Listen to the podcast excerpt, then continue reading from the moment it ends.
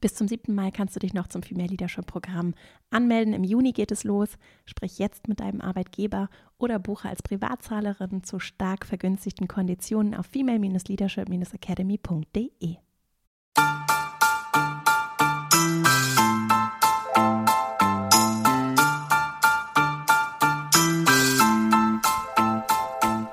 Herzlich willkommen zum Female Leadership Podcast. Mein Name ist Vera Strauch und ich bin Host hier im Podcast, in dem es darum geht, dass du deinen ganz eigenen Stil im Job und Leben findest und deinen Weg mutig und selbstbewusst gehst. In dieser Folge, eine etwas andere Folge mal, kurz vor Weihnachten, beschäftigen wir uns mit dem Thema Konflikte, vor allem auch im familiären Kontext, der häufig nochmal so eine zusätzliche Komplexitätsstufe gerade im Vergleich zu beruflichen Arbeitssituationen mit sich bringt. Denn in beruflichen Situationen ist es ja häufig so, dass wir auf jeden Fall nicht eine ganz so weit und lange zurückreichende Geschichte, vielleicht auch nicht so eine Nähe miteinander teilen und dadurch die Dynamik häufig weniger komplex ist als in familiären Situationen. Wir möchten in dieser Folge dieser Komplexität ein bisschen Raum geben. Du kannst allerdings auch ganz viel für dich, für den Arbeitskontext mitnehmen, denn Konflikte, auch Mediationsansätze, Kommunikationstheorien lassen sich universell in jeder Beziehung anwenden. Zu dieser Folge habe ich mir einen Interviewgast in den Podcast geholt und zwar Alexandra Bielicke. Sie ist Diplompsychologin, Psychotherapeutin und Mediatorin. Als Trainerin, Beraterin und Mediationssupervisorin arbeitet sie in verschiedenen Unternehmen, Hochschulen, Justiz, auch im öffentlichen und sozialen Bereich und auch im Schulz von Thun Institut, das sich mit Kommunikationspsychologie beschäftigt, ist sie aktiv als Referentin, kümmert sich da um die Bereiche Kommunikations- und Konfliktmanagement, Begleitung von Veränderungsprozessen, leitet auch eine Zusatzausbildung, also sie ist wirklich eine Expertin, wenn es um Konflikte geht. Und wir haben uns darüber unterhalten, wie wir in Konflikte gehen können, was ich für mich auch selbst gestalten kann, wenn ich vielleicht offen bin, mich mit Kommunikation und auch Reflexion zu beschäftigen. Meine Gegenüber, gerade auch so bei Familienfesten, vielleicht aber auch einem, an einem ganz anderen Punkt in ihrer Entwicklung stehen. Wir haben über Trigger gesprochen, darüber, was ich tun kann, wenn ich vielleicht kurz davor bin zu explodieren und wie ich dann auch mitgestalten kann, dass gerade dieses ja häufig auch wirklich mit Erwartungen überladene Weihnachtsfest für mich bereichernd und schön wird und wir uns auch in Familien durchaus aufeinander zubewegen können, ohne alles wegzulächeln und so Harmonie vorzugaukeln, wo vielleicht gar keine ist und wie gesunde Grenzen dann aussehen und ja, miteinander gestaltet werden kann. Im Miteinander. Das ist also ein Einblick darin, was dich erwartet mit dieser Folge. Sie ist wirklich ein ganz buntes, schönes Gespräch geworden, aus dem ich ganz viel mitgenommen habe. Und ich freue mich sehr, das mit dir zu teilen, auf dass es ein schönes Weihnachtsfest wird. Und vielleicht ist es für dich eine ganz schöne Einstimmung oder auch ein schöner Begleiter durch die Feiertage. Und es lohnt sich auch nach den Feiertagen in diese Folge reinzuhören nach dem Familienfest ist vor dem Familienfest. Insofern wünsche ich dir eine richtig schöne Folge und dann legen wir gleich mal los. Heute zu Gast im Podcast ist Alexandra Bielicke, Mediatorin und ich würde sagen eine absolute Expertin, wenn es darum geht, ein harmonisches Weihnachten zu gestalten. Also no pressure. Es ist keine großen Fragen heute. Ich äh, freue mich sehr, dass du hier bist. Herzlich willkommen im Podcast. Ja, hallo. Ich freue mich auch. Aber ob ich die Latte mit der Expertin, mit der absoluten halten kann, das stellen wir am Ende vielleicht die gleiche Frage nochmal. Ich finde es einfach so spannend, über Konflikte zu sprechen. Mhm. Weil äh, ich auch schon sehr, ich habe sehr viele positive Erfahrungen mit Konflikten gemacht und gleichzeitig aber auch ganz viel Respekt davor schon gehabt, vieles mich auch nicht getraut anzusprechen und finde es super spannend, mit Menschen zu sprechen, die Expertise darin haben, Reibungen aufzulösen und etwas Gutes daraus entstehen zu lassen. Und diese Jahreszeit im Moment ist dafür prädestiniert, auch gerade in Familie, die ja nochmal mindestens eine Komplexitätsstufe mehr mitbringt als mhm. jetzt so Arbeitsbeziehungen, um die es hier ganz viel geht, sich mal anzusehen und diese, genau, diese Komplexitätsstufe anzugucken ist, glaube ich, auch spannend. Es lässt sich, glaube ich, vieles auch für die Arbeitswelt auf jeden Fall mitnehmen. Und deswegen würde ich es heute gerne ausnahmsweise mal diesen Fokus eher so ins Private verlagern. Alle, die zuhören, aber im Familiären keinerlei Reibung haben, erstmal gut für euch. Und die können sich bestimmt das eine oder andere auch für die Arbeitswelt so mitnehmen. Insofern würde ich das so zweigleisig auch hier heute gerne gestalten wollen. Und würde gerne mit dir einfach mal einsteigen mit einer Frage rund um jetzt diese Feiertage. Ich komme ja nicht unbelastet in diese Situation, sondern ich habe ja schon das eine oder andere Weihnachtsfest erlebt oder die eine oder andere Familienfeier. Und wie schaffe ich es vielleicht auch unvoreingenommen, das eine oder andere auch auszuklammern, zurückzulassen und dann vielleicht auch von vornherein mit einer anderen Energie in diese Zeit jetzt zu gehen oder in eine Zusammenkunft, die vielleicht eher angespannt sonst ist, mich hineinzubegeben.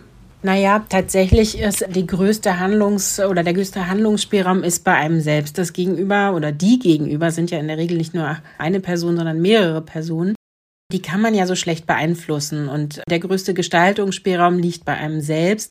Das heißt auch mit sich selbst irgendwie gut aufgeräumt zu sein. Das ist die schwierigste Aufgabe und gleichzeitig kann man damit nicht weit genug im Vorfeld beginnen, nämlich sich überhaupt erstmal Gedanken darüber zu machen, wie möchte ich das denn verbringen, wie möchte ich die Feiertage verbringen und was ist mir daran wichtig, welche Bräuche vielleicht, Rituale, die ich von früher kenne, möchte ich die beibehalten oder nicht. Da geht das schon mal los, ne? sich darüber Gedanken zu machen. Wenn ich Kinder habe, gibt es sowas wie ein Weihnachtsmann oder ein Christkind? Sind mir da besondere Rituale wichtig? Dass ich das für mich überhaupt erstmal sortiere und möglichst weit genug vorher anfangen, weil das, was am meisten Stress verursacht, ist im Grunde, dass es immer überraschend am 24. Dezember den Heiligabend gibt und dass sich darauf im Grunde alles so zuspitzt, was Geschenke besorgen angeht, die letzten Arbeiten nochmal erledigen und dann gibt es irgendwie so eine Deadline von 24.12. 12 Uhr oder so und bis dahin muss alles geschafft sein und das macht ganz oft den Druck aus, der sich dann auch nochmal in dieses familiäre mit überträgt, aber eigentlich kommt er von was anderem, nämlich irgendwie schlecht organisiert zu sein, nicht schlecht abwerten, sondern einfach zu viel reinzupacken in die Tage davor. Und auch da hat man einfach viel, viel Gestaltungsspielraum, was man wirklich erledigt haben muss, ob das in der eigenen Erwartung ist, dass das fertig sein muss, wie früh man damit anfängt, das zu organisieren. Und da liegt schon mal viel an Aufräumarbeit in diesem mhm. Teil im Zeitmanagement im Grunde wie, wie, im Grunde wie im klassischen Projektmanagement auch zugrunde das weit genug im Vorfeld fertig zu haben, abgeschlossen zu haben. Warum baut denn Weihnachten eigentlich so viel Druck auf? Also auch gerade in Familien. Mhm. Gibt es da, also. Na, du hast das eingangs schon gesagt, von der romantischen Vorstellung. Es ist kalt draußen, wenn wir Glück haben, schneit es. Dann deckt das alles so schön zu, dann wird es dunkel, die Lichter leuchten, es gibt eine tolle Ausstrahlung schon über viele Wochen vorher. Auch da gibt's das, das Ritual mit dem Adventskalender, 24 Tage. Das ist ja ein extremer Spannungsaufbau noch bis dahin. Mhm. Dann gibt es viele schöne Erinnerungen, die man gerne aufrechterhalten möchte. Die Rituale, von denen ich gerade schon mal gesprochen habe, an die man sich total gerne erinnert, die in der Kindheit schön war und die man genauso eigentlich nochmal wieder erleben möchte.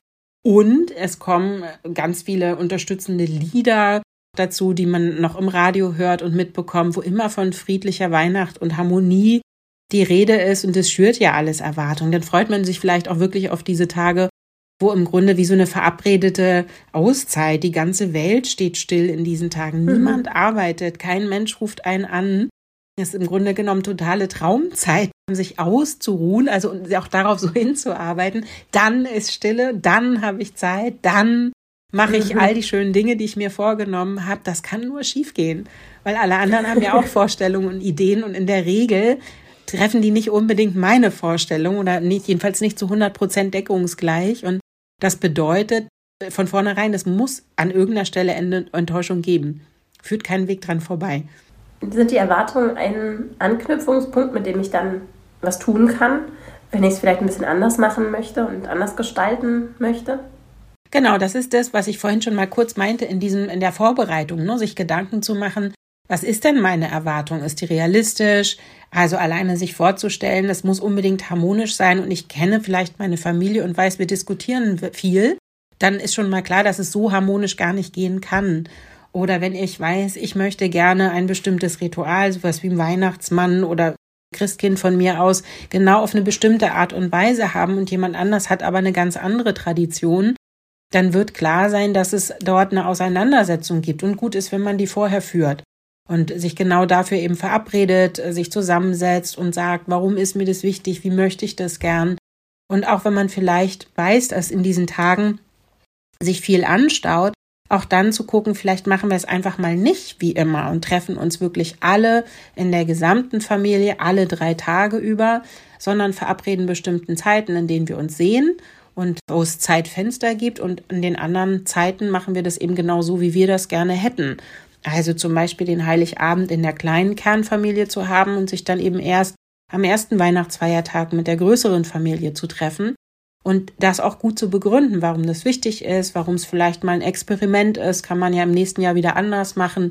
Das so ein bisschen anders einzuleiten und dann nicht sozusagen, ja, weil du immer hm, hm, irgendwie deinen Kopf durchsetzt, komme ich jetzt nicht mehr. So könnte man es ja auch einleiten. Und gut eben ist auch zu sagen, ich merke, mir tut es nicht so gut. Das ist für mich großer Stress, also mehr über sich zu reden, ne? wenn wir da alle so zusammenkommen und wenn Kinder im Spiel sind, die sind auch so aufgeregt und dann ist es laut und eigentlich sind alle nur gefordert. Vielleicht kann man das ein bisschen auseinanderziehen und mein Vorschlag ist, das so und so zu sehen und zu regeln. Was denkt ihr denn dazu? Und dann in so einen offenen mhm. Austausch miteinander zu gehen. Aber nicht am Heiligabend, sondern idealerweise eine Zeit vorher, sodass sich eben auch Menschen darauf einstellen können und dann auch Alternativpläne schmieden können. Das eine ist dann ja, in welcher Konstellation wir wie zusammenkommen, wie wir auch Bräuche gestalten. Ich finde es schon total wertvoll, sich überhaupt Gedanken darüber zu machen und auch, auch ein Stück weit, um vielleicht aus der Rolle des Kindes oder auch was auch immer meine Rolle ist, in dieser Konstellation so herauszuwachsen oder mich da auch selbst einfach raus zu emanzipieren, mhm. auch zu umarmen, dass ich ja mitgestalten darf. Und nur weil ich vielleicht als kleines Kind äh, das einfach alles so angenommen habe, wie es mir präsentiert worden ist, heißt es ja nicht, dass ich das für immer so weitermachen muss, auch wenn mhm. es um familiäres Miteinander geht. Ne? Und dazu fragen, was will ich denn eigentlich? Das ist etwas, was gar nicht so selbstverständlich ist für viele. Ja. Und da überhaupt mal erstmal so für mich selbst vielleicht auch das rauszufinden und dann muss ich es ja nicht sofort umsetzen, sondern kann vielleicht dann nächstes Jahr das so langsam einleiten und einfach mitgestalten und mhm. meine eigenen Erwartungen und Bedürfnisse auch mhm klarer kommunizieren können. Ne? Mhm. Ja, ich würde sagen, das ist sogar die schwierigste Aufgabe daran, mhm. ähm, ein Gefühl dafür zu kriegen, warum bin ich vielleicht unter Druck? Wenn ich schon merke, ich fahre schon gestresst dahin, mal eher zu beobachten, warum ist das eigentlich so? Ne? Ist das tatsächlich zum Beispiel das Vorfeld, weil ich wie mit einer Vollbremsung aus diesem Arbeitskontext komme und mich jetzt auf Knopfdruck entspannen soll? Oder weil ich vielleicht tatsächlich kann ja sein, zum Beispiel die Entscheidung getroffen habe, ich will kein Fleisch mehr essen und jetzt wird mir da aber mhm. eine Weihnachtsgans präsentiert und das ist vielleicht schon schwierig und ich ernte komische Kommentare oder so und kann das vielleicht noch gar nicht so in Worte fassen, was es genau ist. Ist das das Gefühl, nicht respektiert zu werden? Ist es die Diskussion über Werte, die dahinter stehen, ne, für die ich dann eintrete, wo ich das Gefühl habe, ich muss das rechtfertigen? Muss ich ja vielleicht gar nicht, aber es kann ja mein Gefühl sein, dass ich quasi mhm. die gesamte Welt mitretten muss in diesem Moment und dementsprechend dann eine Diskussion in Gang bringen, die eigentlich niemand so recht möchte in dem Moment und dem auch nicht gewachsen ist. Ich überfordere dann ja auch mein Gegenüber in dem Moment. Ne? Also auch da genau zu gucken, was ist das eigentlich, was mich dann stört und das vielleicht, wie du sagst, ne, im ersten Jahr, es kommt ja immer wieder, ne, im ersten Jahr erstmal zu beobachten und wenn ich Partner oder Partnerin habe, vielleicht auch mit mal beobachten zu lassen. Ne? Wo reagiere ich denn blöd? An welchen Stellen denkst du denn, setzt das ein? Oder was ist vielleicht auch ein Grund, dass man dann vielleicht erstmal den Raum für sich ein bisschen nutzt und ergründet? Das eine ist ja das, was ich dann für mich mache. Mhm. Und wie ich für mich so mhm. meine Hausaufgaben mache und mich vorbereite. Ich kenne das ja. zum Beispiel gut, dass ich mich sehr viel damit beschäftige und reflektiere und wie möchte ich kommunizieren und was sende ich und ja, wie funktioniert wertschätzende Kommunikation gewaltfrei, so. Und dann werde ich in so einen Topf geschmissen mit mhm. Menschen, sei es im Einzelgespräch oder auch in Gruppenkonstellationen, die nicht alle sich genauso damit beschäftigt haben und mhm. auch gefühlt manchmal, und das ist dann natürlich so eine wertende Komponente, aber die spielt ja auch eine Rolle, so gerade wenn da so auch eingefahrene Rollenmuster sind, da würde ich auch gleich gerne nochmal drauf zu sprechen kommen, mhm. dann merke ich manchmal, dass ich dann so richtig denke, ja Mensch, ich, ich arbeite jetzt die ganze Gefühle, ne? ihr gebt mir hier so viel Mühe und ihr habt einfach ein Jahr nichts gemacht, gefühlt. Ne? Das ist natürlich auch sehr, mhm. sehr abwertend, aber trotzdem, manchmal erwische ich mich dann bei solchen Gedanken. Mhm. Was kann ich denn tun, wenn ich da sitze und mir große Mühe gebe und dann aber die andere Seite vielleicht so gar nicht, also ich Regeln einhalte, die die anderen gar nicht kennen? Ja, ja, ja, auch das wäre ja eine Möglichkeit. Ich kann das im Vorfeld ja schon ankündigen, mehr oder weniger. Ne? Wie wäre es denn gut, wie wir Weihnachten friedlich miteinander verbringen können? Was wäre mir da wichtig? Und dann aber nicht so ein Vortrag mit genau so muss das sein, sondern in Austausch treten und das vielleicht auch so ein Stück weit zu erklären, warum man das dieses Jahr anders machen möchte und was vielleicht auch mühsam ist oder was man in der Zwischenzeit vielleicht auch wirklich für sich anders erarbeitet hat, richtungsweisend sozusagen andere Wege in der Kommunikation gehen möchte und aber aufs Gegenüber angewiesen ist. Also im Grunde kann man es ja nicht ohne das Gegenüber tun und auch da wertschätzend zu bleiben, dass gerade Menschen, die auch älter sind, zum Beispiel also Eltern mhm. oder Großeltern oder Tanten, einfach total ungeübt sind und die werden nicht von heute auf morgen das plötzlich alles anders machen. Da kann man schon von einer großen Wertschätzung sprechen, wenn sie das akzeptieren und irgendwie versuchen zu berücksichtigen, aber die mhm. werden nicht plötzlich zur Kommunikationskoryphäe plötzlich. Du hast dich dann ganz lange damit beschäftigt, die sehen das vielleicht auch, finden es irgendwie komisch, sagen dann vielleicht auch was dazu, aber das hat oft auch was damit zu tun, sich dann unterlegen zu fühlen. Eigentlich waren sie mhm. lange diejenigen, die sagen, wo geht's lang, wie läuft das Leben, ne? wie mescht man sich Hände, wie zieht man sich an und geht dann in die Schule und so weiter. Also die haben ja ganz oft erst diese Orientierung gegeben für Kinder und, und Enkelkinder. Sind sie das auch immer noch? Und gleichzeitig wechselt das in dem Moment. Und mhm. das macht es gar nicht so leicht zu sagen, jetzt bringe ich dir was bei. Und ja. bedeutet im Grunde ja auch immer, und du machst was falsch. Das, das sagt mhm. man zwar nicht, aber die Botschaft kann man ja mithören. Und dann fragen sich Eltern und Großeltern auch, ja, wieso rede ich denn jetzt auf einmal komisch? Jahrelang ging es, jetzt auf einmal sagst du es komisch. Ich soll alles anders machen, kann ich aber nicht. Ne? Also das stürzt auch so ein bisschen in so eine Hilflosigkeit. Wie soll ich denn jetzt anders reden, so dass du glücklich bist? Und ich weiß gar nicht, mhm. wie es geht. So, ne? Das ist äh, oft eine Überforderung, ohne dass das heißt, dass sie nicht so ein Verständnis haben dafür oder selber ja unglücklich sind, wenn es konfliktreich verläuft und sie aber die Kurve selber dann auch nicht so nehmen können. Und dann ist es manchmal gut, wenn man die Arbeit mit übernimmt und darf aber trotzdem sagen, das ist ganz schön anstrengend. Nur ich versuche das immer noch mal wiederzugeben. Ich merke auch, ich muss ganz schön aufpassen, dass ich mich da nicht ärgere oder so. Das kann man ja auch zur Verfügung stellen. So, und ich habe so ein bisschen das Gefühl, du, du genießt das auch, ne? Und du genießt es auch, dass ich es dann anders zusammenfasse und ich habe auch das Gefühl, ich erreiche dich. Aber für mich ist das Arbeit und muss dann zwischendrin auch mal wenigstens mal rausgehen können oder auch mal mit der Faust auf den Tisch hauen. So, weil das, das ist nicht einfach nur ein Spaziergang, anders zu sprechen. Für mich auch. Ne? Das darf man auch sagen aber eben nicht mit der Erwartung, dass die andere Seite dann immer jubiliert, so, sondern dass es natürlich auch auf den Boden fällt von, hm, jetzt mache ich auch noch Arbeit. Das ist kaum mhm. gut zu kommunizieren, weil es immer diesen Kritikaspekt mit enthält. Also ich finde es so interessant, auch wenn ich natürlich und auch viele, die hier zuhören, bestimmt dieses Sender-Empfänger-Modell ja mhm. kennen. Ne? Das eine ist das, was mhm. ich sende oder meine zu senden oder senden mhm. möchte so. Und das andere ist das, was dann nachher ankommt. Ja. Und und da kann, du hast es gerade, glaube ich, so mithören oder wie hast du es genannt? So, dass es mhm. auch etwas ist, was ich auch hören kann. Ja, genau. Das finde ich als Gedanken total spannend, weil ich erlebe mich dabei, dass ich mich, dass ich dann schon durchaus sage, ja, was habe ich ja gar nicht gesagt, ne? Oder das ist, mhm. darum geht es ja gar nicht. Trotzdem mhm. liegt es dann bei mir ja auch, ne? liegt es bei mir, das mitzudenken auch und auch vielleicht da auch empathisch zu sein das in Erwägung zu ziehen, dass da eben ganz vieles auch gehört werden kann, was ich gar nicht erzählen möchte, was aber trotzdem gehört wird. Mhm. Ja, also im Grunde genommen, man kann das noch so gut verpacken. Ne? Also es gibt ja diese vier Seiten. Ich kann natürlich versuchen, sowohl sachlich eine Information zu geben. Ne? Das ist die eine Seite. Sagen wir, welche Zahlen, Daten, Fakten mhm. gehören denn dazu? Und dabei jetzt nicht auf immer und nie sozusagen zu greifen, ne? zurückzugreifen, mhm. sondern zu beschreiben, Wie ist denn die Situation für mich? Wie stellt sie sich für mich dar? Was beobachte ich? Dann etwas über sich zu sagen, das ist die Selbstkundgabe. Das tut man immer, das kann man überhaupt nicht verbergen, von Anspannung im Gesicht bis irgendwie Unruhe oder Entspannung auch.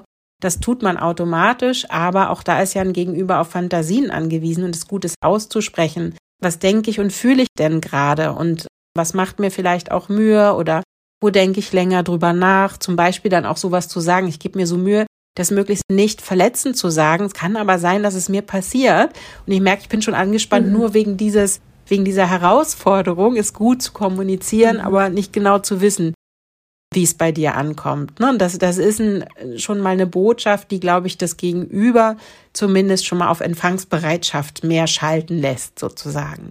Ja. Und dann gibt's eben noch die Beziehungsseite. Das bedeutet, dass man immer auch etwas mit der anderen Person sozusagen im Verhältnis mitkommuniziert. Wie sehe ich dich?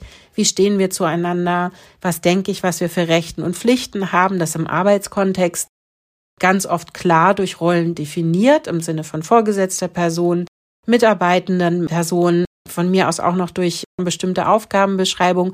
Und in der Familie gibt's auch Rollenzuweisungen. Das ist sowas wie Vater, Mutter, Kind, Großeltern. Und auch da gibt's Rollenbeschreibungen und Regeln.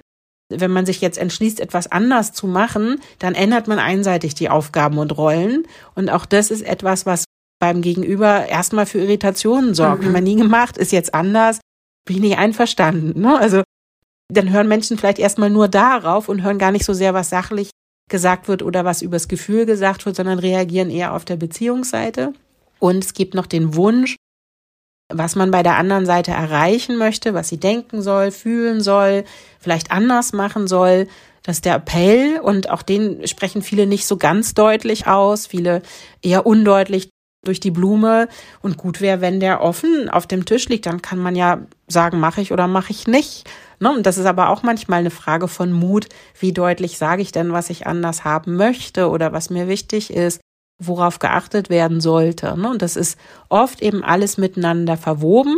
Wenn wir jetzt diese vier Seiten so ein bisschen auseinander gezogen haben, die schwingen immer automatisch alle zusammen mit und mein Gegenüber hat auch noch, nennt man dann die vier Ohren, ne? der eine, der spricht, benutzt halt vier mhm. Schnäbel und der andere eben vier Ohren und da weiß ich auch nicht, ob die alle auf Empfang geschaltet sind, ob die wirklich so geübt sind oder man zum Beispiel eher auf der Beziehungsebene hört und dort eben auch reagiert oder Appelle hört, die man gar nicht gesendet hat oder das Gefühl zumindest hat, ich habe noch gar nicht gesagt, was ich möchte und das Gegenüber ist aber geschult darauf, genau zuzuhören, was will denn die andere Seite eigentlich und reagiert schon, bevor man irgendwas gesagt hat. Und das ist leider mhm. so, hat eben auch etwas mit der Entwicklung miteinander zu tun, die man ja schon über viele, viele Jahre gestaltet hat.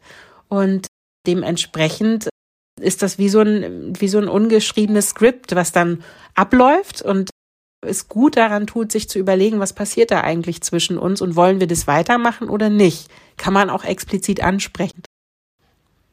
Da möchte ich gleich rein. Mhm, ja. Das finde ich interessant. Ich wollte noch einmal die vier Seiten mhm. der Botschaft, das gibt es auch so als Bild. Mhm. Du arbeitest ja auch im Schutz von Thun Institut, so heißt das, genau. glaube ich. Ne? Mhm. Und das sind diese vier Seiten einer Botschaft mhm. oder beziehungsweise die vier Ohren oder die vier Schnäbelwunder, genau. aus denen ich sende. Und ich finde es ganz schön, das so bildlich wie so ein Quadrat zu sehen. Die Sachebene, die Appellebene, die Selbstoffenbarungsebene und die Beziehung. Genau, mit den Rollen, was ja in Familie auch nochmal Unbedingt. eine ganz mhm. spannende mhm. Dimension ist. So. Mhm. Das wollte ich noch einmal für alle, die das nicht so kennen, auch so das Miteinander reden. Das sind auch, auch finde ich, sind ja, glaube ich, drei. Drei Bände, genau. Mhm auch lesenswert. Ja, unbedingt. Also alle, alle diese Modelle, die da entwickelt worden sind, mal angefangen mit diesem Kommunikationsquadrat, die sind unheimlich hilfreich, um sich anzugucken, was passiert eigentlich bei uns in der Familie. Und da geht es ja nicht so sehr darum, dann diagnostisch drauf zu schauen und äh, so Etiketten zu verteilen in der gesamten Familie, sondern eher eine Idee zu bekommen, wo verhaken wir uns denn? Weil offensichtlich verhaken wir uns ja und wir tun das jedes Jahr wieder. Und dann ist es extrem hilfreich, mal wie mit der Lupe, mit diesen Modellen eben drauf zu gucken, um dann zu schauen, kann ich es anders machen?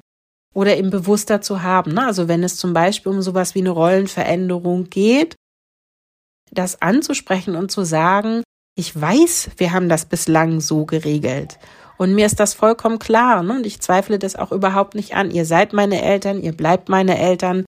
Ich schätze euch und trotzdem möchte ich gern etwas verändern, weil ich das Gefühl habe, es tut uns allen nicht gut. Und vielleicht probieren wir es mal aus. Das ist ja ein Angebot. Ne? Das heißt ja nicht, ich setze mir jetzt den Hut auf und sage jetzt, wo es lang geht, sondern ich mache mal ein Angebot und habt ihr Lust drauf, anders zu probieren?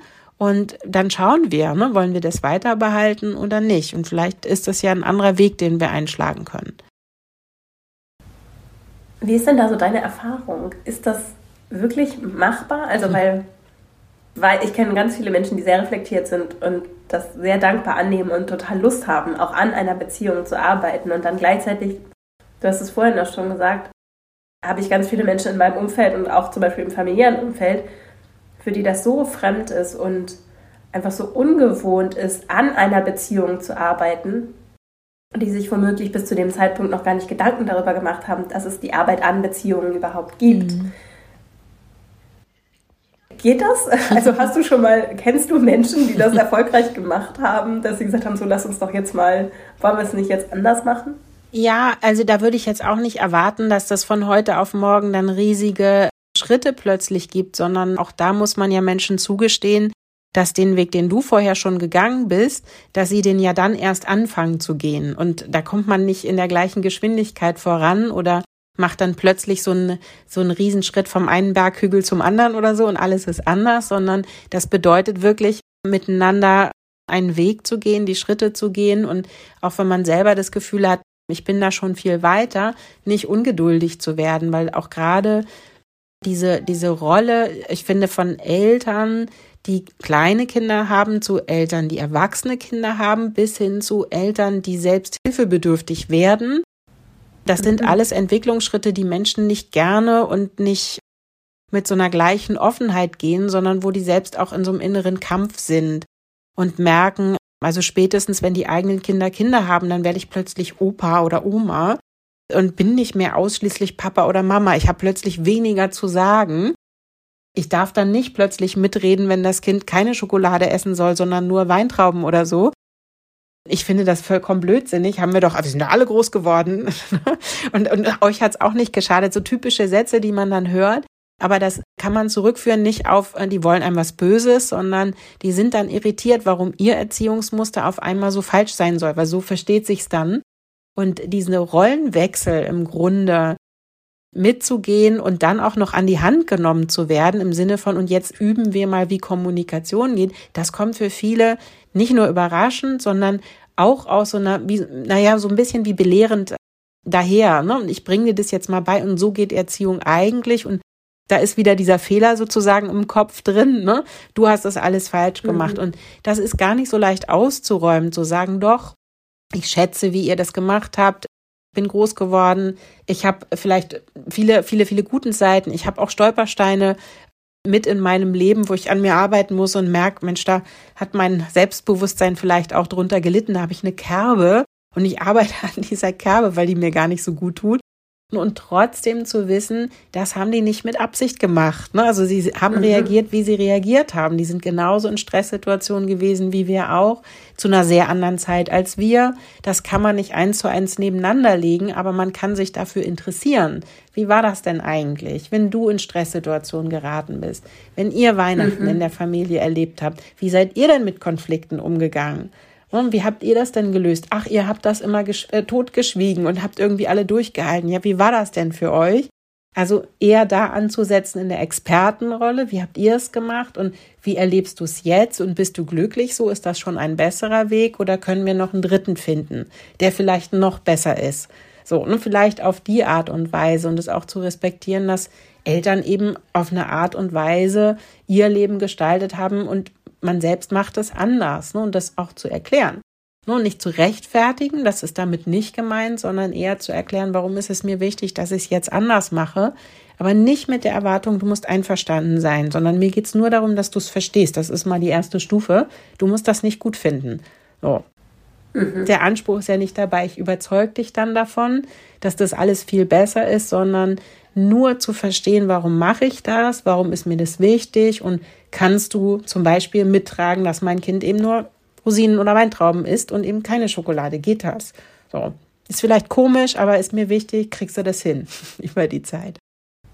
Zwei Sachen, die ich so ganz praktisch rausgehört habe, ist das eine mit Wertschätzung dem, was ich auch wirklich ehrlich dann wertschätze, zu begegnen und danach vielleicht auch zu suchen, bei all den Sachen, die mich stören, danach auch zu suchen und diese Dankbarkeit und Anerkennung dann auch für die Beziehung und die Rollenverteilung und auch als Vorbereitung auf so eine Veränderung. Also ich finde immer so dieses, diese Balance mhm. auch aus, was ist bewahrenswert und anerkennenswert und was darf sich vielleicht auch weiterentwickeln. Mhm.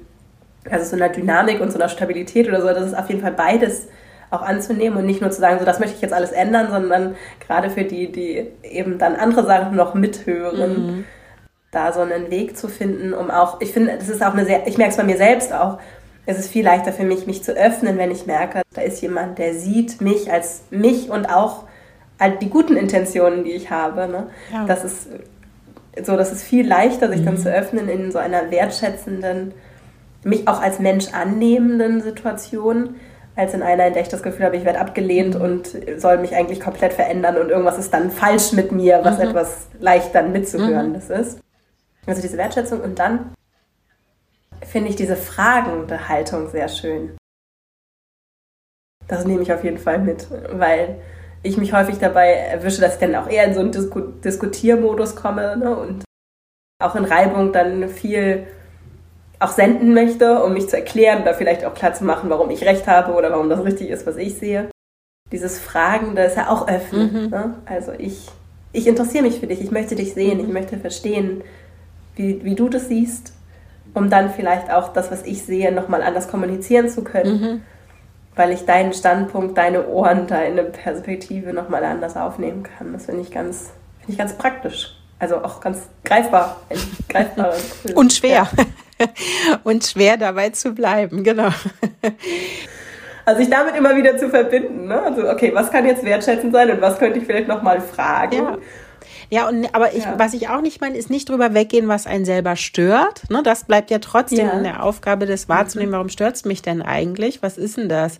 Und da gibt's ja auch, wenn ich mal noch ein Modell wieder aufgreifen darf, das innere Team, ne, wo man versucht, verschiedene Gedanken und Gefühle mal zu ordnen und im Grunde wie in einem äußeren Team, wie so eine kleine Person zuzuordnen, sich die auch wirklich vorzustellen. Was will denn dieser eine Teil von mir und der andere eben auch? Den, beide sind da. Und wie kriege ich die eigentlich gut unter einen Hut? Und da sind eben selbst auch oft verletzte Anteile von früher mit dabei, die man so hat, wo man sich nicht gesehen gefühlt hat oder das Gefühl hat, ich komme da zu kurz oder Geschwister oder so nehmen so viel Raum ein, das tun die immer jetzt schon wieder. Ne? Da kommt man ja genauso auch in die, in die eigenen alten Rollenmuster und das nicht zu verwechseln. Ne? Also wirklich zu gucken, was ist das, worüber ich mich ärgere? Ist das dieser Teil, der das Gefühl hat, ich bin erwachsen, ich bin daraus gewachsen und ich möchte auch als solches gesehen werden. Das ist dann der eigene innere Kampf. Lasse ich mich jetzt darauf ein? Sage ich jetzt ja klar, ich, ich mache das jetzt, ich putze jetzt das Silber oder so, ne? Weil habe ich schon immer gemacht und rutsch automatisch aber in die Rolle, die ich eigentlich gar nicht will lehne ich mich dagegen auf, weil ich unbedingt eine andere Rolle haben will? Schaffe ich das, das irgendwie mit einem gewissen Humor zu kommentieren? Nun, das ist, das ist eher sozusagen die eigene Aufgabe. Da bin ich noch gar nicht bei der anderen Person, die das vielleicht noch gar nicht mitbekommen hat, mhm. sondern eben auch mit mir im Reinen zu sein. Und wenn ich das kann, dann hilft das auch, ähm, sich eben mal tatsächlich in das Gegenüber zu versetzen und die Perspektive einzunehmen. Wie ist das denn für die Seite? Wenn ich da so anmarschiert komme mit meinem ganzen Anforderungskatalog, was alles so anders werden soll. So, ne, und sich im Vorfeld vielleicht auch darüber Gedanken zu machen. Ne, die bereiten sich auch vor, die freuen sich auch drauf, gerade Großeltern. Macht das zum Beispiel manchmal Mühe, wenn das sowas wie ein Weihnachtsmann gibt, haben sie früher selber gemacht und jetzt merken sie selbst, wie das ist, wenn das Gegenüber eben nicht weiß, von wem kommt dieses Geschenk. Und als Großeltern möchte man doch aber gerne ein Geschenk übergeben und auch gesehen werden da drin. Und das, da verändern sich einfach auch Dinge und dafür offen zu bleiben, das zu erfragen, das ist diese fragende Haltung dahinter, aber überhaupt auf die Idee kommen, diese Frage zu stellen, das kommt aus diesem eigenen aufgeräumten Teil sozusagen. Mhm. Das wäre ja ein Ansatz, um vielleicht auch aus so diesen Rollenmustern und den Dynamiken, die dann in so Rollen entstehen, herauszufinden. Gibt es da noch andere Gedanken, Methoden, Ideen, die du hast, um aus vielleicht auch einzelnen sehr festgefahrenen Beziehungen mhm Vielleicht ist es dann irgendwie die Beziehung zum Vater oder zum Opa oder dass dieser eine Onkel, jetzt sind es nur Männer, so die eine Tante oder die Mutter. ne? Und es gibt ja manchmal so, einiges, einiges läuft so rund mhm. und da ist irgendwie, das ist vielleicht auch spannungsfreier, mhm. weil die Beziehung vielleicht auch nicht so nah war oder nicht so viel Ballast sich angesammelt hat. Gibt es ja im Büro auch, ne? Und dann gibt es irgendwie so einen Kollegen oder eine Kollegin, mit der war ich schon ewig zusammen und irgendwann haben wir uns mal über die Raumtemperatur Mhm. Zerstritten, aber auch nicht wirklich gestritten mhm. und das mhm. zieht sich jetzt seit zehn Jahren und da ist die ganze Zeit auf so ein kleines Häufchen mhm. immer mehr Ballast obendrauf, immer mehr Rabattmarken mhm. wurden so geklebt. Mhm. Wie, was kann ich tun, um da mich wenigstens anzufangen, vielleicht ein bisschen was aufzulösen aus diesem Knäuel? Also ich glaube, in so festgefahrenen Rollen da wirklich eine Bewegung reinzubringen, das ist nicht leicht. Ne? Und auch da würde ich immer gucken, ist es jetzt hilfreich? Also einen 80-jährigen Opa, ja, der einfach so ist, wie er ist, auf seine vielleicht auch schrullige Art und Weise, ne, und äh, vielleicht aber auch Unbeholfenheit und eigentlich soll es liebevoll sein, aber kommt halt irgendwie seltsam rüber. Kann ich den ändern? Und sich das zu fragen, ne, wie viel Arbeit und Energie will ich da reinstecken in dieses, den Versuch, da jetzt pädagogisch sinnvoll zu kommunizieren und dass der das auch tut? Oder kann ich den auch sehen als jemand, und ich meine das nicht abwertend, ne, als es ist eben ein Mensch, der so aufgewachsen ist, auf eine bestimmte Art und ich kann das vielleicht sagen, was mir Mühe macht und vielleicht nicht so einfach ist, aber die Erwartung wäre jetzt vielleicht nicht, dass sich da in diesem Verhältnis so viel ändert. Dass der Ton rauer wird, äh, Quatsch, rauer wird, liebevoller wird. Das steht dann vielleicht nicht zu erwarten, weil er es einfach nicht kann. Nur anders ist das bei Themen, also wenn es zum Beispiel, ich sag mal einen Satz, den ich bei meinem Schwiegervater mal sehr lustig fand. Ich glaube, tatsächlich die Familie fand es auch immer sehr lustig. Er war Oberstaatsanwalt. Der war so gewohnt, immer zu argumentieren und zu diskutieren. Der liebte das. Die ganze Familie hat sich immer in so einem Schlagabtausch wiedergefunden. Ich fand das wahnsinnig anstrengend. Ich, meine Tradition war, ich komme dahin, so, man trifft sich, dann fragt man, wie geht's einem? Dann erzählt man so ein bisschen, wie war denn die Anreise und so. Und nicht immer sofort in so eine politische Diskussion zu kommen, das Gefühl zu haben, ich stehe wie auf so einem Prüfstein. Ich muss hier echt gute Argumente haben, ich muss quasi drei Monate vorher sämtliche Zeitungen einmal gelesen haben, damit ich so ungefähr den Flow irgendwie mit, so mitbekomme. Da kann ich nur schweigen. Oder ich auto mich ständig als jemand, der quasi offensichtlich nicht politisch interessiert ist, was ja nicht stimmt. Aber es ist eben vielleicht nicht die Leidenschaft einer jeden Person, in eine solche Diskussion zu gehen. Aber auch ihn hätte ich gar nicht ändern können oder wollen. Das war seine Leidenschaft. Daraus hat er ganz viel gezogen und auch geistiges Futter sozusagen ne, daraus gezogen. Und ihm das zu nehmen, dann hätte ich ihm ganz viel Lebensfreude genommen. Das war einfach das, was er gut fand. Hieß für mich einfach gut, ich habe mich da gar nicht so eingebracht, aber in anderen Momenten. Oder Themen gesetzt, die ich gut fand und das Gefühl hat, da kann ich gut was mit anfangen. Wenn dann zum Beispiel so ein Satz fiel, ich habe damals, oh Gott, denn jetzt kriege ich, glaube ich, das Zitat nicht mehr so hin, die, die Frau befreit. Ne? Also ich war da entscheidend ganz vorne ran, natürlich nicht er als Person, aber für ihn war die, Generation so wichtig und trotzdem war er aus meiner Perspektive ein sehr konservativer Mann mit einem sehr konservativen Familienbild. Verglichen mit früher war er wahrscheinlich wahnsinnig revolutionär und modern aus meiner mhm. Perspektive, mhm. aber nicht. Und natürlich kann ich mich daran reiben, aber dann ist eher die Frage, in welcher Form. Natürlich hat er wichtige, entscheidende Schritte mit in Bewegung gesetzt, auch wenn sie für mich aus meiner Perspektive vielleicht nicht reichen. Ne, und das immer wieder sanft einzubringen. Ne? Wie ist es jetzt heute? Warum ist das vielleicht heute anders? Wieso ist es für mich anders? Was kann ich schätzen an dem, was sie erreicht haben? Wo würde ich aber vielleicht auch sagen, sind Punkte, die noch nicht betrachtet werden und wo noch ganz viel Spielraum ist und auch in der Entwicklung wirklich wenig sozusagen passiert ist, weil das wird er auch gar nicht im Bewusstsein haben. Und aus seiner Perspektive auch nicht sehen können, da ist meine aber vielleicht ganz hilfreich. Und das nebeneinander zu stellen, ohne um Recht haben zum Beispiel zu kämpfen mhm. oder unbedingt die Beste in der Überzeugung zu sein. Das war jetzt bei ihm nicht einfach, weil es immer ums Beste dann ging. Ne? Wer ist denn der Überzeugendste? Wer hat dann am, äh, am Ende den Richter oder Richterin überzeugt? Ne? Das ist das, was er sein Leben lang gemacht mhm. hat. Und dementsprechend ist das gar nicht so leicht, auch sowas auszusteigen, zu sagen, mache ich aber nicht. Ich will nur Fragen aufwerfen und das ist aber meine Art, mit dir in den Diskurs zu gehen. Und für ihn war das befruchten, für mich manchmal sehr anstrengend, aber durchaus spannend. In der Rückschau durchaus sehr spannend, ein sehr interessanter Mensch und aber auch fordernd. Ja. Ich weiß nicht, ob das die Frage beantwortet. also ich habe überlegt, weil wir, als wir uns Gedanken über diese Folge gemacht haben, überlegt haben, es ist so dieses, das harmonische Weihnachtsfest ist so ein Thema, von dem ich weiß, dass es ganz viele Menschen umtreibt. Mhm. Und wir haben ja auch eingangs, das ist so schön erklärt, also ne, dieses dieser Spannungsaufbau mhm. über den Advent, das habe ich so noch gar nicht gesehen, aber natürlich, der ist da, ne? Und da wird so viel entlädt sich dann ja. in einem Moment, Heiligabend, dann noch vielleicht noch so diese nächsten beiden Feiertage und das ist vollkommen überfrachtet häufig auch. Und ich habe mich gefragt, ob Harmonie dann nicht vielleicht sogar destruktiv ist. Also mhm. auf jeden Fall nicht der richtige passende Begriff, sondern destruktiv ist, weil es eben diesen, diese Spannung aufbaut und würde das so mit so einer kleinen Doppelfrage jetzt an dich geben. Mhm. Denn für mich, wenn ich gucke, was wäre es denn statt Harmonie? Mhm. Es ist ja in diesem familiären Umfeld und was du auch gesagt hast, dieses, es ist irgendwie ruhig, alle machen frei, auf jeden Fall viele, es kommen keine E-Mails rein, es ist einfach mal wirklich so eine ganz besondere Zeit im Jahr, auch deshalb, weil wir alle so ein bisschen eine Auszeit bekommen. Und gleichzeitig kommen wir mit Menschen zusammen, die wir vielleicht sehr selten nur sehen, die uns auf jeden Fall was bedeuten. Und ja, es ist, es ist kompliziert und gleichzeitig ist es ja auch häufig so, nicht immer, aber häufig so, dass es, dass es, dass uns das bedeutet, nicht mhm. nur der Kontext, sondern auch die Menschen. Mhm.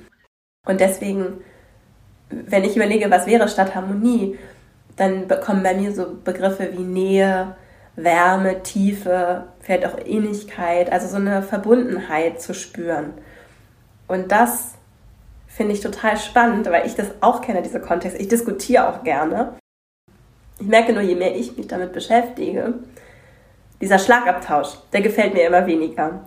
Und es geht mir nicht darum, Recht zu haben, sondern es geht mir um die Verbindung mit den Menschen, es geht mir um den Austausch, um ja, um diese Nähe in, in dem Austausch, die da entstehen kann, von der ich weiß, dass sie entstehen kann, weil ich in anderen Beziehungen das erlebe. Mhm. Und das ist für mich dann auch Ausdruck von Liebe und Zugewandtheit. Und deswegen finde ich es so spannend, was, wie können wir, und ich glaube, es, es, ist ja schon ganz viel genannt mhm. worden, ne? wie können wir dem Aufmerksamkeit schenken mhm. und das in diese Situationen bringen, diese Nähe, Tiefe, Wärme, Innigkeit, in die Kommunikation am Esstisch vorm Weihnachtsbaum, mm. beim Baumschmücken, mm. beim Silberputzen. Was sind so kleine Dinge, die ich vielleicht auch tun kann, um das reinzugeben mm. und das vielleicht auch mal anders vorzuleben, ohne das unbedingt so auf der Metaebene zu erklären, ja. das einfach mal zu machen, weil ich mir vorstellen könnte, dass ganz viele sich genau danach sehen, auch wenn sie es nicht artikulieren können.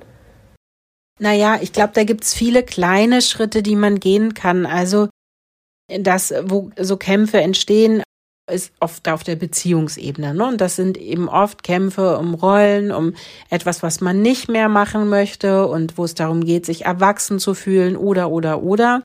Natürlich kann man auch mit einer Perspektive reingehen, was in der anderen Seite wichtig. Also sich selbst gut zu klären, aber eben auch wirklich zu gucken, was ist denn das, was die andere Seite toll findet. Und wenn die das schön findet, gemeinsam den Baum zu schmücken oder ihn alleine zu schmücken Ne? Und keine Ahnung, dabei irgendeinen Film zu gucken oder so. Drei Haselnüsse für Aschenbrödel war bei uns immer so ein, so ein Standardfall, der musste irgendwann in diesen Tagen untergebracht werden. Ne?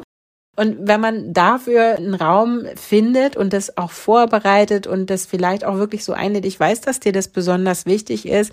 Ich habe mir da was überlegt, wollen wir das so machen oder wie wäre das denn schön, wenn das an, am ersten Tag irgendwie schon ist? Ich weiß, dass dir das wichtig ist. Und das kann man ja auch genau so kommunizieren und muss nicht sagen, ach du schon wieder mit dieser Idee. Mal gucken, sondern eben wirklich proaktiv zu schauen, wo ist das, was eine Person glücklich macht oder das mit auszusprechen, so wie du es gerade gesagt hast, wenn es eine Diskussion gibt und die spannend ist und du sagst, eigentlich geht es mir nicht so sehr um das Ergebnis, sondern mehr um dieses Erlebnis miteinander, genau das auszusprechen und zu sagen, ich finde das gerade ganz spannend, ich bin überhaupt nicht auf deiner Seite, argumentativ ist mir gerade überhaupt nicht wichtig. Ich genieße das gerade und das auszusprechen, das ist dieser Selbstkundgabeteil. Ne? Ich genieße das mit dir in dieser Diskussion zu stecken, hier in dieser besonderen Zeit, an diesem besonderen Tag und dafür Zeit und Raum zu haben und ob du jetzt überzeugt bist oder nicht, am Ende ist mir überhaupt nicht wichtig. Aber es ist schön, das zu hören und zu spüren, was dir wichtig ist und was du zu sagen hast. Das mehr auszusprechen. Das tut natürlich einer Person auch gut, das zu sehen und nicht so sehr das Gefühl zu haben, sie muss ringen oder dich überzeugen oder so, ne, besonders gut zu sein, sondern dass das reicht, dass man da ist. Und ich würde noch mal zu dieser Innigkeit, ne, das ist, kann ich unheimlich gut verstehen. Das ist auch eine, und auch Verbundenheit, das ist ein ganz schöner Begriff, um diesen, diesen harmonischen Fehlgedanken sozusagen auch ein bisschen abzumildern, mhm. ne, weil Harmonie kann ja auch wie so ein Teppich draufgepackt sein oder so eine Soße, so eine klebrige und dann kommt man gar nicht in so einen echten Kontakt. Vielleicht ist es auch wirklich dieses Kontaktding, was, wie man das besser bezeichnen ja. kann als Wort weil auch Innigkeit kann Menschen ganz schön stressen. Also gerade die es nicht so gewohnt sind, in Kontakt zu sein, körperlichen Kontakt zu sein, mal in den Arm genommen zu werden, die stresst es auch, wenn das dann so eng wird alles und so nah ist. Und auch da wäre es mhm. möglich, mal zuzulassen, dass man auch Zeit alleine verbringt, dass man zum Beispiel auch mal rausgeht, einfach mal, wenn man merkt, es wird irgendwie auch emotional irgendwie eng in den vier Wänden, dass man dann wirklich auch bewussten Spaziergang macht oder auch einzelnen Spaziergang macht, mal Zeit getrennt voneinander verbringt, damit man sich so ein bisschen erholen kann. Es gibt Menschen, die haben dann zu viel Kontakt. Nun, dass man die dann nicht überfordert, sondern eben wirklich wie so eine Medizin jetzt mal irgendwie wieder reset und dann kann irgendwie wieder Nähe kommen, dass das auch möglich ist. Da sind wir Menschen verschieden. Wir brauchen unterschiedliche Dinge. Und das gut auszuloten, da kennt man ja meistens seine Familienangehörigen ganz gut und dann wirklich gut zu gucken, nicht darauf zu bestehen, die gesamte Zeit miteinander zu verbringen auf eine bestimmte Art, sondern wirklich gut zu gucken, was wäre jetzt gut und mal den Vorschlag zu machen. Auch wenn man selbst vielleicht gar nicht den Spaziergang braucht, wird zu sagen, oh, ich, ich würde jetzt gerne einfach raus, wer kommt mit? Am Grunde so ein Auslöser vielleicht für so einen emotionalen Befreiungsschlag zu sein, ohne dass man das so explizit thematisieren muss. Aber dadurch kann man Menschen eben auch schon eine Erleichterung verschaffen. Und auch nicht die eigene Unzufriedenheit dann auf andere zu projizieren. Mhm. Das finde ich, also ich beobachte das bei mir auf jeden Fall, dass ich durchaus manchmal unfair werde und dann mit meinen Eltern zum Beispiel anders ins, hart ins Gericht gehe. Mhm. auch wenn es eigentlich gar nichts mit ihnen zu tun hat. Und dass mir das sehr gut tut, wenn ich für mich merke, okay, ich bin irgendwie unzufrieden, in einen, also wirklich das auch zu kultivieren mit mir auch mhm. in meinem Leben sonst, mhm. auch fernab von Familienfesten, zu kultivieren, zu verstehen, was ist es denn eigentlich, was mich gerade unzufrieden sein lässt oder wo ich vielleicht irgendwie so ein Spannungsgefühl in mir spüre mhm. und dann dem nachzugehen und diese Verantwortung dafür zu übernehmen, das aufzulösen. Und mhm. das kann natürlich getriggert sein durch das Verhalten einer anderen Person, aber sie ist nicht dafür verantwortlich, auch wenn sie mich auf diese Welt gebracht mhm. hat, sich darum zu kümmern. Ich finde das sehr spannend, die, wenn ich Unzufriedenheit bei mir spüre, es auch mit mir selbst zu kultivieren, dass ich, wenn ich merke, dass ich unzufrieden bin, dafür Verantwortung übernehme. Und auch wenn dann zum Beispiel die eigenen Eltern, die einen zur Welt gebracht haben, bei denen ich sehr schnell auch merke, dass mein Geduldsfaden deutlich kürzer ist als bei anderen Menschen, mit denen auch so fair zu sein und die nicht für alles verantwortlich zu machen, was so in meinem Leben passiert. Und auch wenn ich dann zum Beispiel bei Familienfeiern irgendwie genervt bin oder nicht zufrieden bin, sondern da in mich hineinzuspüren. Und dann wäre ja zum Beispiel der Spaziergang eine verantwortungsvolle Art und Weise zu sagen, okay, jetzt ich merke, es ist mir vielleicht ein bisschen zu eng oder und dafür hat auch keine andere Person jetzt hier Schuld oder gibt es vielleicht Sachen, die mich triggern. Aber ich übernehme Verantwortung dafür, äh, dem da hineinzuspüren und zu gucken, was brauche ich, welche Bedürfnisse werden gerade nicht befriedigt und was kann ich tun, um in dieser Situation einen Rahmen zu schaffen, in dem es mir gut geht. Und das schließt tatsächlich schon an an meine letzte Frage. Ich hätte noch viel mehr, aber das ist jetzt ein ganz schöner Abschluss, finde ich.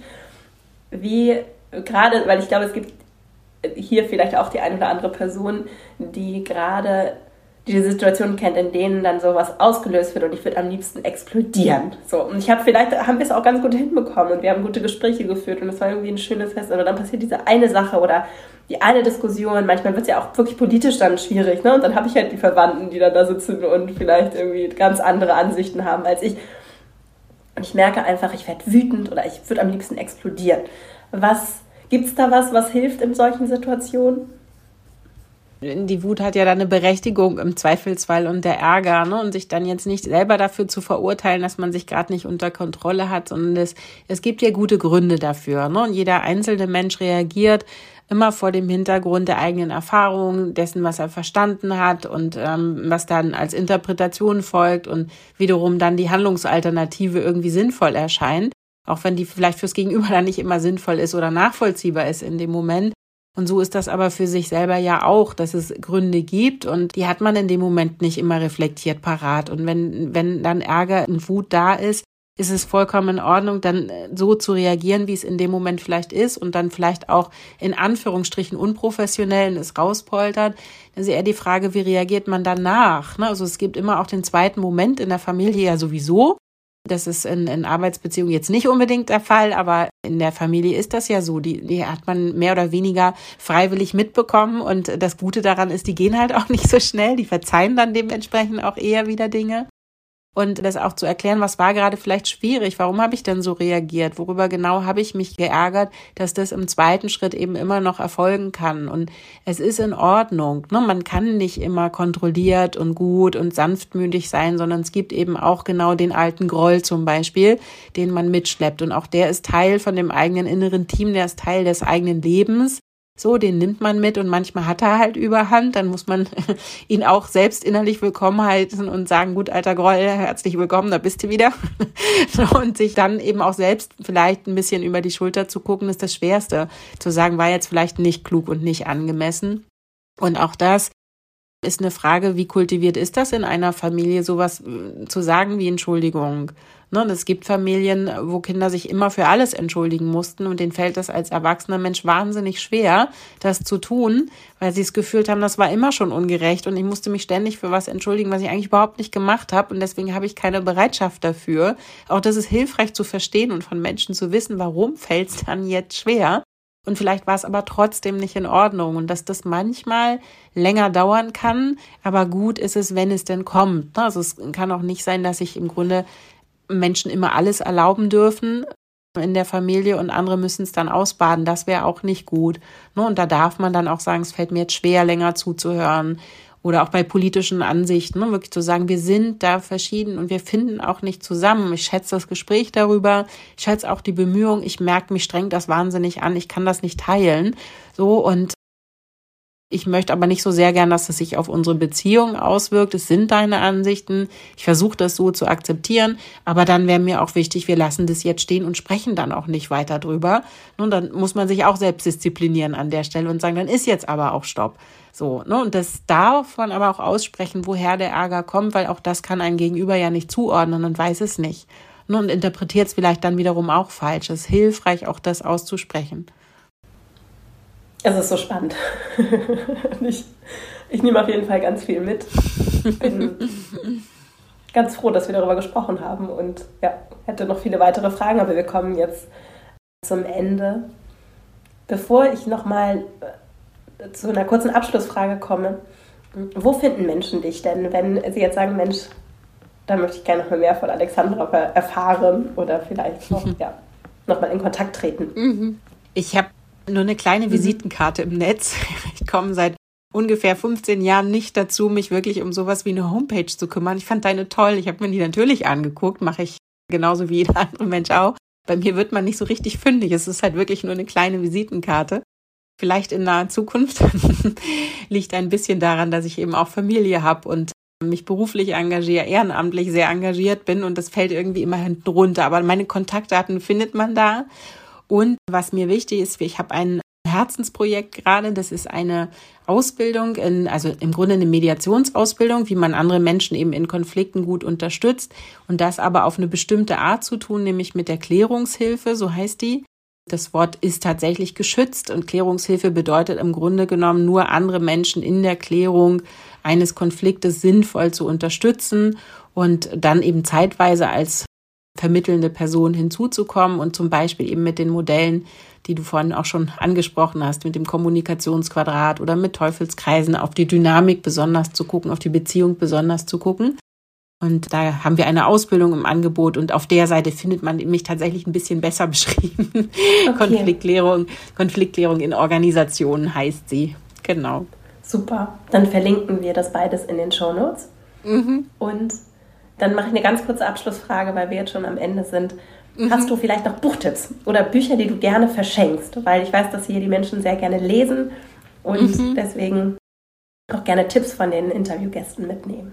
Also ehrlich gesagt ist es tatsächlich so alt, wie dieser Schinken auch ist, ne? diese mhm. dreiteilige Serie, die würde ich immer noch wärmstens empfehlen weil die so einfach die Modelle sind, so einleuchtend wie sie sind. So schwierig war es vermutlich, diese Bücher auch genauso zu schreiben, ja, ähm, Band ja. 1 bis 3 miteinander reden.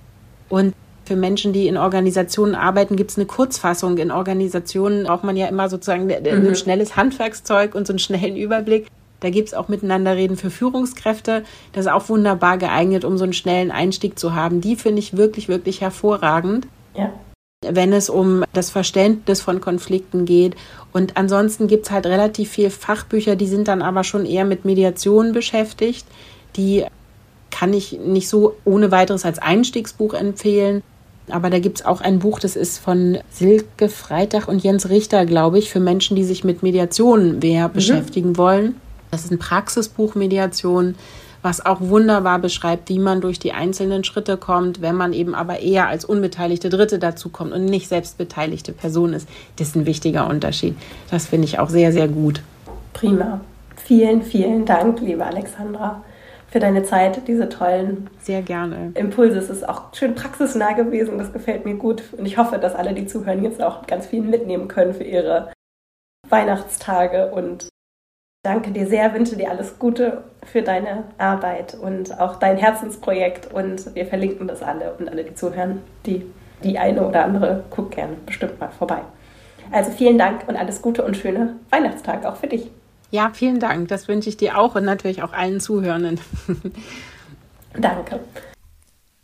Ich hoffe, dass diese Folge dir gefallen hat und du für dich das eine oder andere mitnehmen konntest. Ich nehme auf jeden Fall eine ganze Menge mit und verlinke dir auch nochmal in den Show Notes, falls es für dich interessant ist, einen Link zum Schulz von Thun Institut zu dem Modell des Kommunikationsquadrats mit diesen vier Seiten einer Botschaft oder die vier Ebenen, auf denen wir hören können und auch senden können. Und ich verlinke dir auch nochmal das Modell des inneren Teams, auch von Schulz von Thun, das auch Alexandra angesprochen hat. Und dann hilft dir das vielleicht nochmal für diejenigen, die hier zuhören und vielleicht so ein bisschen visueller unterwegs sind. Also wenn ihr Lust habt, könnt ihr da nochmal nachgucken. Und ich habe außerdem auch schon Podcast-Folgen dazu gemacht und da würde ich dir auch die eine oder andere nochmal in den Shownotes verlinken. Ich hoffe, dass du für dich das eine oder andere mitnehmen kannst, dass Weihnachten das jetzt vor der Tür steht oder vielleicht auch schon voll in vollem Gange ist oder im Abschluss für dich schön wird, wünsche dir einfach richtig schöne Weihnachts-Wintertage und eine richtig schöne, ruhige Zeit, in der ja immer ein bisschen besondere Umstände auf jeden Fall herrschen, egal wie sie nun genau bei dir aussehen. Und danke dir sehr für dieses auch wieder gemeinsame Jahr hier im Podcast für die Unterstützung und ich weiß, dass das nicht selbstverständlich ist und weiß das sehr zu schätzen und bin ganz dankbar für diese wunderbare Zuhörerinnenschaft, mit der ich hier so viel Zeit verbringen darf und ja, danke dafür an dieser Stelle schon mal beim paar schöne Tage und dann hören wir uns hier, wenn du möchtest, in der kommenden Woche wieder. Bis dahin und alles Liebe, deine Vera.